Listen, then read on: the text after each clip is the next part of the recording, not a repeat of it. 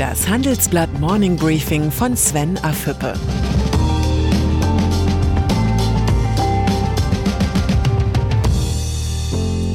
Guten Morgen allerseits. Heute ist Freitag, der 8. November, und das sind heute unsere Themen. Annäherung im Handelskrieg. AKKs PA-Offensive. Geschäftsmodell Raumfahrt.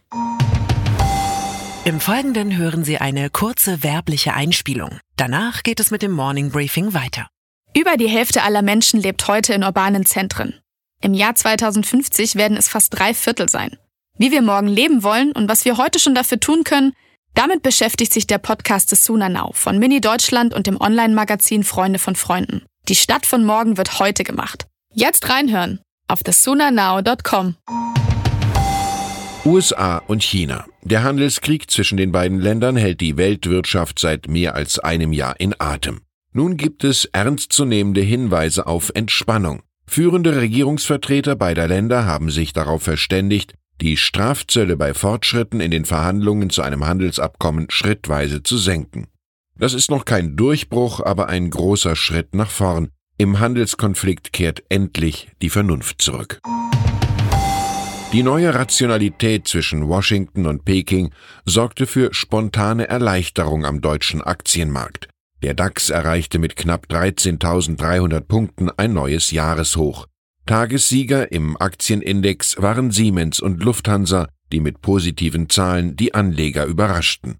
Bei allen konjunkturellen Schwierigkeiten, die deutsche Wirtschaft liefert immer wieder Gründe für Zuversicht.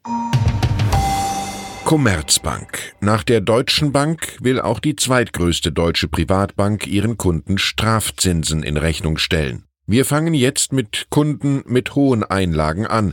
Das verkündete Commerzbank Finanzchef Stefan Engels gestern reichlich emotionslos.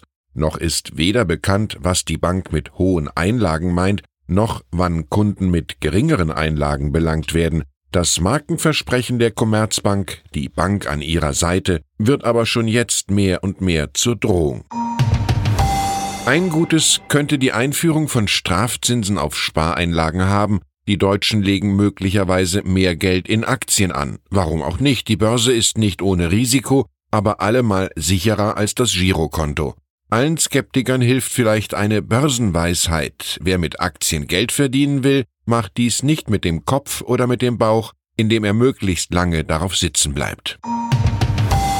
Annegret Kramp-Karrenbauer, die CDU-Chefin und Verteidigungsministerin, hat in dieser Woche eine regelrechte PA-Offensive gestartet. Gleich bei mehreren Themen hat AKK für Gesprächsstoff gesorgt. Die Bundeswehr will sie häufiger im Ausland einsetzen, den chinesischen Telekom-Ausrüster Huawei will sie im Zweifel vom deutschen Mobilfunknetz ausschließen. Und jetzt wirbt sie für den Aufbau eines nationalen Sicherheitsrats. So viel Gestaltungswille war lange nicht bei AKK.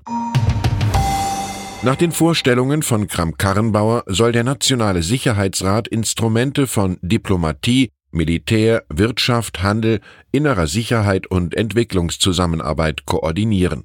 AKK begründete ihren Vorschlag mit den neuen Herausforderungen, die auf Deutschland zukommen, insbesondere durch autoritäre Staaten. Man kann darüber streiten, ob Deutschland einen solchen Sicherheitsrat braucht. Richtig aber ist, dass sich die Bundesregierung darüber klar werden muss, welche Rolle Deutschland in der Weltpolitik übernehmen will. Die aktuelle Zuschauerrolle ist für die viertgrößte Volkswirtschaft der Welt sicher nicht die richtige.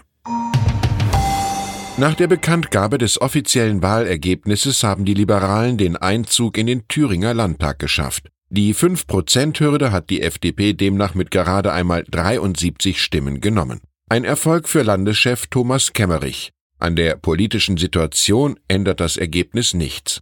Einer erneuten rot-rot-grünen Regierung fehlen vier Stimmen für eine Mehrheit. Die Liberalen könnten mit ihren fünf Stimmen Mehrheiten organisieren. Sollte es dazu kommen, kann sich der Thüringer FDP-Chef strenger Beobachtung durch FDP-Boss Christian Lindner sicher sein. Hier gilt das Motto Vertrauen ist gut, Kontrolle ist besser. Lufthansa. Die meisten Deutschen haben für den aktuellen Streik bei der Fluggesellschaft wenig Verständnis. Um weitere Flugausfälle zu vermeiden, zeigt sich Lufthansa-Chef Carsten Spohr gesprächsbereit. Die Airline will mit allen drei Gewerkschaften der Kabine sprechen. Dieses schließt ausdrücklich auch wieder Gespräche mit der UFO ein, mit dem Ziel, im Interesse unserer Kunden und Mitarbeiter die gestern von der UFO angebotene Schlichtung zu vereinbaren, sagte Spur. Das Gesprächsangebot ist ein erster Schritt, dem hoffentlich weitere folgen. Die Deutsche Bahn ist nämlich nicht auf allen Strecken eine Alternative zum Fliegen. Apropos Bahn. Der hochverschuldete Staatskonzern kommt nicht zur Ruhe. Kaum ein anderes deutsches Unternehmen hat in der Vergangenheit so viele Hiobsbotschaften produziert wie die Deutsche Bahn. Entsprechend chaotisch verlief die gestrige Aufsichtsratssitzung, bei der wichtige Fragen unbeantwortet blieben. Weder zur Zukunft von Finanzvorstand Alexander Doll gab es eine Entscheidung, noch zum geplanten Verkauf der Auslandstochter Arriva. Die Deutsche Bahn hat viele Probleme, das größte ist offenbar ein Führungsproblem. Das Weltall hat die Menschen schon immer fasziniert. Jetzt entwickelt sich die Raumfahrt immer mehr zum Geschäftsmodell für mutige Unternehmer. Nur ein Viertel der Umsätze entfällt auf staatliche Raumfahrtprojekte, drei Viertel auf privatwirtschaftliche Vorhaben. Tesla-Gründer Elon Musk, Amazon-Gründer Jeff Bezos und der britische Multiunternehmer Richard Branson sind die großen Spieler im Milliardenmarkt Weltraum. Die aktuelle Handelsblatt-Titelgeschichte analysiert das Geschäft mit der Raumfahrt und beschreibt die Herausforderungen der ehrgeizigen Pläne. Noch heute gilt der Satz des römischen Philosophen Seneca. Es gibt keinen bequemen Weg, der von der Erde zu den Sternen führt. Warum hält der Schauspieler Moritz Bleibtreu die Marktumbrüche durch die neuen Streaming-Giganten Netflix und Co. für gefährlich? Wie werden in der IKEA-Zentrale im schwedischen Elmhult die berühmt-berüchtigten Bauanleitungen designt, damit sie auf der ganzen Welt verstanden werden? Und welche Uhreninnovationen zwischen 135 und 955.000 Euro gehören zu den schönsten des Jahres? Auf all diese Fragen gibt das aktuelle Handelsblatt Magazin Antworten.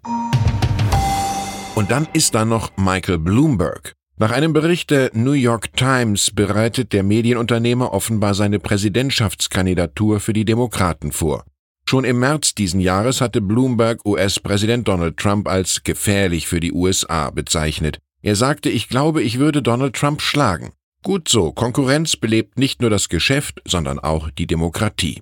Ich wünsche Ihnen ein erholsames Wochenende. Herzliche Grüße, Ihr Sven Affüppe. Hören Sie nun noch unsere Highlights der Woche. Die Zahl der Woche ist 374. Am Mittwoch veröffentlichte der Sachverständigenrat zur Begutachtung der gesamtwirtschaftlichen Entwicklung das 374 Seiten starke Jahresgutachten, den Strukturwandel meistern. Eine breite Rezession erwarten die Wirtschaftsweisen nicht. Die Schwächephase der deutschen Wirtschaft dürfte aber auch im kommenden Jahr anhalten. Das Zitat der Woche kommt von Bundesumweltministerin Svenja Schulze. Der Rest der Welt steht zusammen beim Klimaschutz. Nach der Aufkündigung des Pariser Klimaschutzabkommens durch die US-Regierung hat die Bundesregierung den Zusammenhalt der anderen Staaten im Kampf gegen die Erderhitzung beschworen. Und die Persönlichkeit der Woche ist Mike Pompeo. Der US-Außenminister ist für seine bedingungslose Loyalität zum Präsidenten bekannt. Jetzt besuchte er Deutschland. Jetzt noch ein Hinweis in eigener Sache. Change Made in Germany. Unter diesem Motto treffen Sie die wichtigsten Entscheider der deutschen Industrie beim Handelsblatt Industriegipfel 2019. Am 12. und 13. Dezember sind Sie zu Gast bei ThyssenKrupp in Essen. Mit dabei sind unter anderem Annalena Baerbock, die Bundesvorsitzende der Grünen, der chinesische Botschafter Ken Wu und Hans van Bielen, der Vorstandsvorsitzende von Henkel. Mehr Infos gibt's unter handelsblatt-industriegipfel.de.